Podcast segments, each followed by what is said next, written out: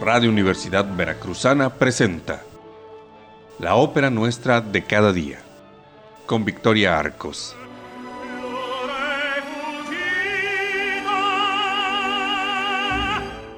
Una serie que te sumerge en el apasionante mundo de la ópera y te lleva a descubrir cómo es que este género, de más de 500 años de existencia, se mantiene vigente en la cultura popular y en todo tipo de espectáculos.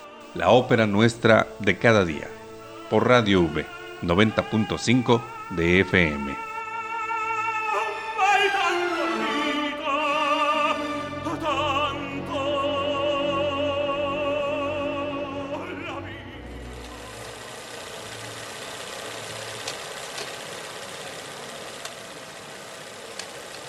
Las películas más memorables nos impactan tanto por su buen guion, efectos sorprendentes y fotografía alucinante, pero también por su música. La banda sonora juega un papel fundamental en la huella emotiva que dejan en nosotros las películas.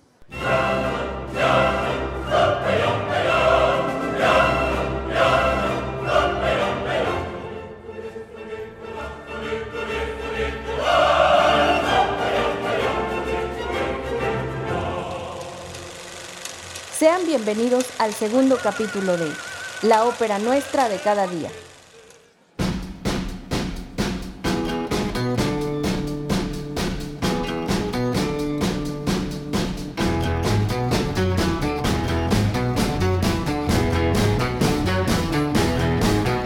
Pretty woman walking down the street, pretty woman, the kind I like to meet, pretty woman. ¿Recuerdas Mujer Bonita?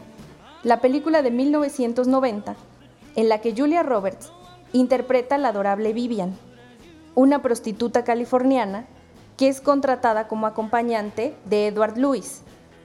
Uno de los momentos más memorables de la película es la salida a la ópera. Estando en el teatro, Edward le dice a Vivian, la reacción de la gente la primera vez que ve una ópera es muy espectacular. O les encanta o les horroriza. Si les encanta, será para siempre. Pero si no, pueden aprender a apreciarla, pero jamás les llegará al corazón. Puede que sea verdad, aunque no lo olvides. Siempre existirá una ópera para cada tipo de espectador. ¿Ya encontraste la tuya?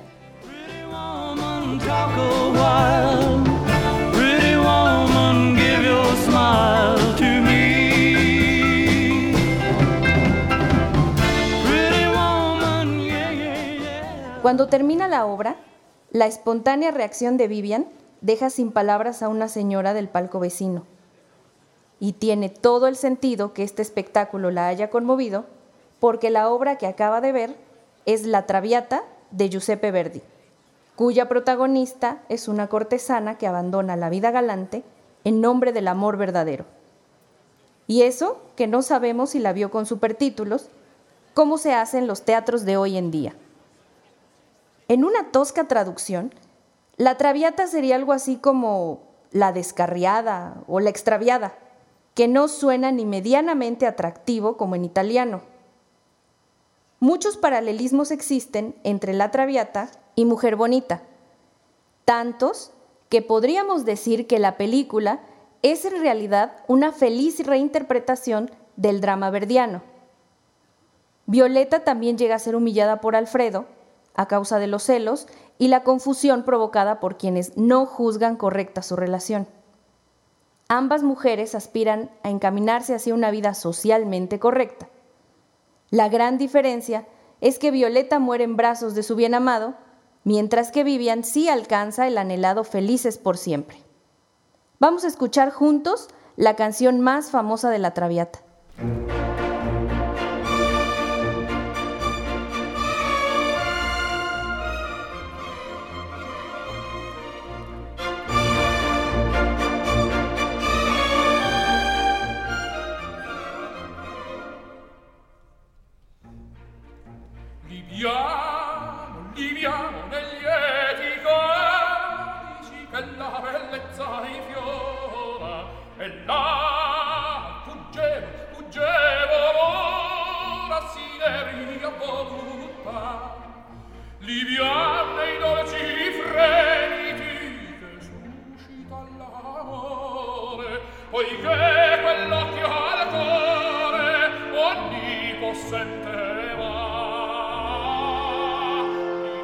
Ahora cambiemos radicalmente el tono emotivo con El Padrino 3, de Francis Ford Coppola. Aunque de esta famosa trilogía, la última entrega fue la menos elogiada, no hay duda de que la escena final es una verdadera joya. El grito ahogado de Michael Corleone mientras suena el intermezzo de caballería rusticana conmovería hasta el corazón más endurecido. Michael Corleone lo tiene todo y ha decidido retirarse de los negocios sucios. Para limpiar su nombre se convierte en mecenas de las artes. Su hijo es cantante de ópera y en la noche de su debut es el protagonista de Caballería Rusticana, una historia sobre un triángulo amoroso que se desarrolla en Sicilia. Esta selección no es nada gratuita, porque los Corleone son sicilianos también.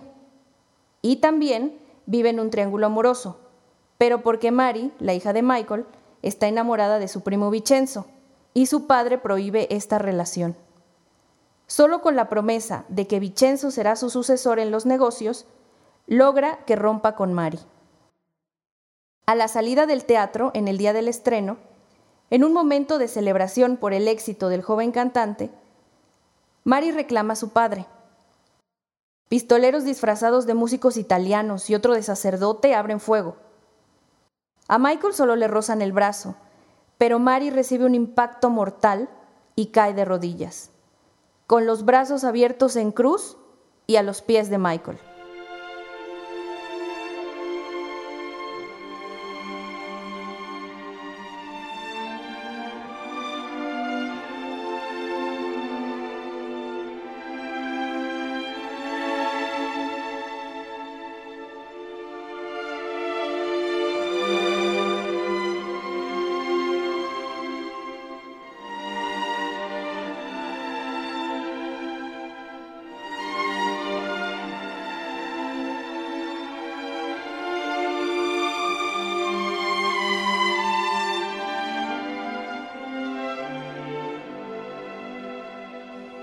Intermezzo es el nombre genérico de un tipo de pieza que sirve como puente o transición de un acto a otro o de una obra a otra.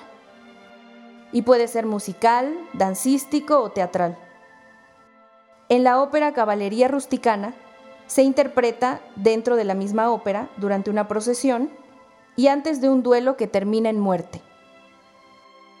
Es la procesión de Pascua, por lo que usualmente en escena se suelen ver grandes crucifijos y a mujeres y hombres vestidos de luto.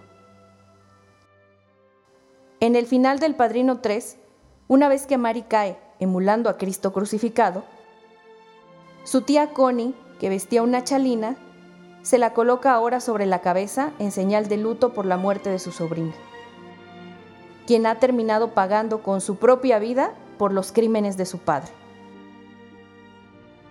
Esta trágica escena se convierte en el puente o en el punto de inflexión para Michael, porque a partir de ese momento su vida da un vuelco y de ser el padrino se convierte en un viejo solitario que muere en total abandono, en una silla de ruedas y en su antigua casa en Sicilia.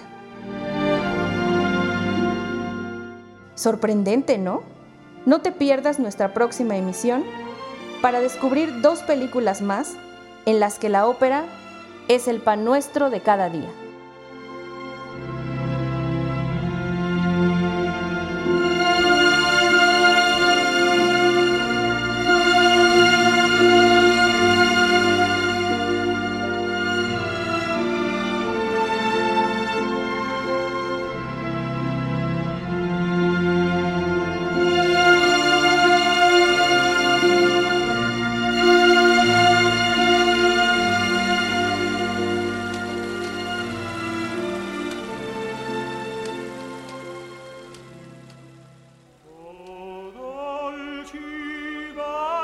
Radio Universidad Veracruzana presentó La Ópera Nuestra de cada día. Conducción e investigación, Victoria Arcos. Una producción de Radio Universidad Veracruzana a cargo de Antulio García.